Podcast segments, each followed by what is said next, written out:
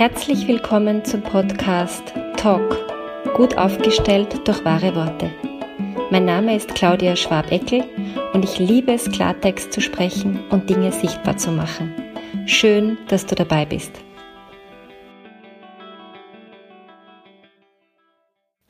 Ja, es geht weiter mit der Miniserie zum Thema Geheimnisse. Ähm, ich habe schon angekündigt in der letzten ähm, Folge, dass es diesmal um den beruflichen Kontext geht, weil auch da erlebe ich bei den Beratungen ganz oft sehr schwerwiegende und vor allem so lang wirkende äh, Verletzungen. Was meine ich damit? Also als Beispiel, ich bin in einer beruflichen Situation wo ich entweder keine Aufstiegschancen sehe oder draufkomme, das ist es nicht ganz oder draufkomme, es passt nicht mehr, ja, nach vielleicht einer ganzen Weile. Äh, vielleicht bin ich auch gerade in einer Weiterbildung, ähm, wo ich eh von Anfang an wusste, es geht in diese Richtung, ich möchte sozusagen da weitermachen. Also das ist ja sehr unterschiedlich. Und ähm, das heißt, in mir drinnen gibt schon den ganz klaren Wunsch nach Veränderung. Aber nach außen hin wäre es äh, unklug, ähm, auch was die Zeit, die man noch in dem jetzigen Arbeitsplatz verbringt, betrifft, ähm, bereits was zu sagen. Ne? Dass man dem Chef oder der Chefin nicht gleich Bescheid gibt, das ist, glaube ich, so ähm, relativ bekannt. Ja? Schwierig wird's bei Arbeitskollegen und Kolleginnen, die auch einen zweiten Hut aufhaben, so nenne ich das immer. Also mit den Hüten, finde ich, kann man sich am besten vorstellen, nämlich den Freund, Freundehut, Freundinnenhut. Sprich, das sind Leute, da haben sich über die Jahre ähm, wirklich viele schöne Begegnungen ergeben. Man trifft sich nach dem Arbeiten noch auf einen ähm, Cocktail oder man verbringt sogar gemeinsame keine Ahnung, Segelwochenenden, Urlaube, die Kinder sind vielleicht im selben Alter, bla bla bla. Ja, das heißt, man hat den, einerseits den Hut auf der Kollegin und andererseits den Hut auf der Freundin. So, und da wird's dann schwierig, weil natürlich würde man der Freundin oder dem Freund unfassbar gern erzählen, dass man in dieser Veränderungssituation ist. Und dann muss man halt hinten nach sagen, du aber sag's noch niemanden. Und es kommt jetzt natürlich sehr auf diese Person drauf an. Es gibt Menschen, die können Geheimnisse hüten und es gibt Menschen, die tun sich da wirklich schwer damit. Die sind dann die, die sagen, du, äh, aber sag's niemandem weiter. Ich hab von der XY das und das gehört obwohl XY sie gebeten hätte, es niemandem zu sagen. Also ein Geheimnis zu hüten ist eine große, große Kunst, die fast keiner beherrscht, sage ich jetzt einfach mal so aus meiner Erfahrung heraus. Und das bedeutet, wenn man nicht klar ist und vielleicht schon einen kleinen Schwips hat beim gemeinsamen Fortgehen, dann könnte es passieren, dass die Kollegin die auch gleichzeitig Freundin ist, ähm, von diesen Plänen erfährt. Früher als eigentlich okay ist. Weil vielleicht braucht's ja noch ein halbes Jahr.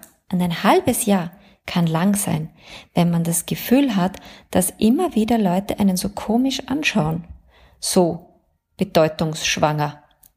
Und das kann jetzt natürlich sein, dass eh niemand blöd schaut, sondern man sich das nur einbildet, äh, weil man halt Angst hat davor. Also die Angst ist ja ein, eine ganz große Illusionsmacht in uns. Ähm, was für ein Satz, die Angst ist eine große Illusionsmacht in uns. Ich glaube, da mache ich mal eine eigene Folge. Ähm, aber äh, es ist dann halt schon ausgesprochen. Das heißt, bei so großen Jobveränderungen ähm, rate ich dazu, wirklich sich das Geheimnis zu erlauben.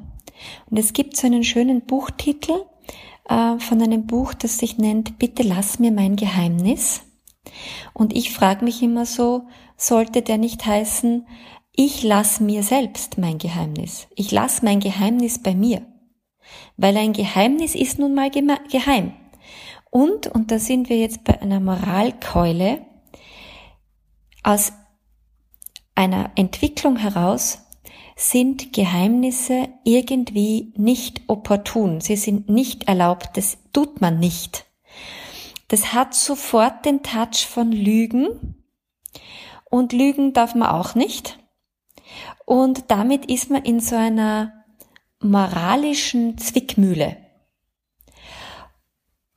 Und vielleicht geht's mir in dieser Serie primär darum, sowas wie die Stimme der Erlaubnis zu sein ähm, oder einfach daran zu erinnern, dass das okay ist und aber auch sichtbar zu machen, dass es natürlich Grenzen gibt. Also es gibt Geheimnisse, die wiegen so schwer. Zum Beispiel, wenn man eine schwere dramatische, äh, äh, ein schweres dramatisches Erlebnis hat ähm, oder wo man einfach äh, ist, in so einer Not ist, dass das darüber sprechen der einzige Ausweg ist. Das darüber sprechen, dass da innen drinnen ein Geheimnis ist, ist der einzige Ausweg, um aus diesem Trauma auszusteigen. Etwas, wo man wortlos war, in Worte zu bringen. Das heißt, es wird schon sichtbar, das ist eine Gratwanderung. Bis wann ist ein Geheimnis etwas Gesundes? Und ab wann ist ein Geheimnis, das man oft über Jahrzehnte mit sich mitträgt, etwas Ungesundes? Da gibt's aber eine eigene Folge dazu. Ich möchte gern zurückkommen zu dem beruflichen Kontext. Ähm, das erste Beispiel war ja so in Richtung Jobwechsel. Und dann gibt's aber auch noch dieses, wie gehe ich mit meinen privaten Themen im Jobkontext um? Das passt so ein bisschen zur ersten, äh, zum ersten Teil dieser Serie, wo ich ja über Fehlgeburten beziehungsweise Kinderwunsch gesprochen habe. Das kann natürlich auch so ein Thema sein. Ähm, das betrifft aber vieles andere auch. Das können oft so scheinbare Kleinigkeiten sein.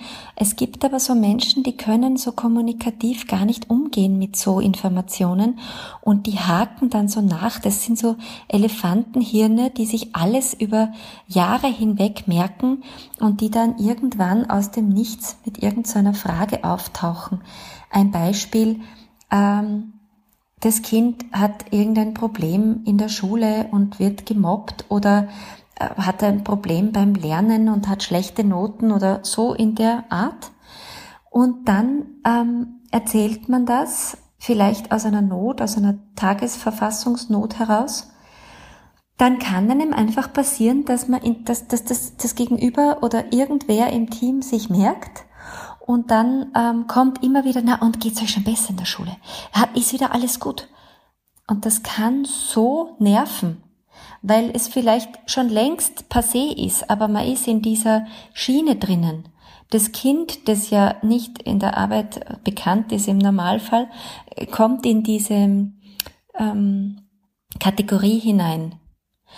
Das heißt, man darf sich, finde ich, sehr achtsam überlegen, was erzähle ich im Jobkontext, so dass ich mich wohl genug fühle, so dass die Nähe möglich ist, die ich brauche, wie schaffe ich es aber auch, genug Abstand herzustellen, damit ich nicht zu viel erzähle?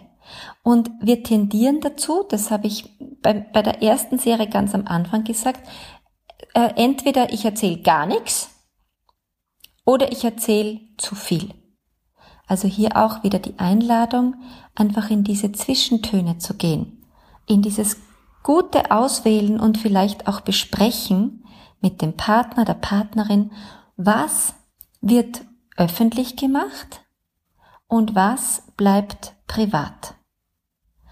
Und das finde ich immer so lustig, ne, weil bei Facebook oder so oder anderen Plattformen gibt's diese Einstellungen, nicht? Also gehe ich auf öffentlich oder gehe ich auf privat?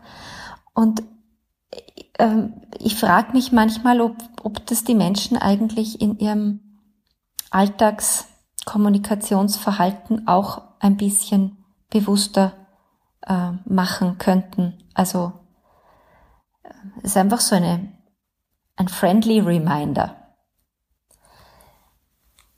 Genau. und wirklich zu überprüfen, wie bin ich da? Was brauche ich da? Wem erzähle ich da was? Und wie empfindlich bin ich dann auch, wenn mich jemand darauf anspricht? Wenn ich so ein Typ bin, es ist mir egal, ja, ob mich dann wer in diese Kategorie packt oder ob mich wer immer wieder was fragt oder so, oder ich kann dann einfach eh grad raus sagen, du bitte lass mich jetzt in Ruhe mit dem Kind und den Noten, das ist schon längst passé, das ist schon alles nicht mehr wahr. Wenn man das von sich weiß, na dann braucht man sich keinen Kopf machen.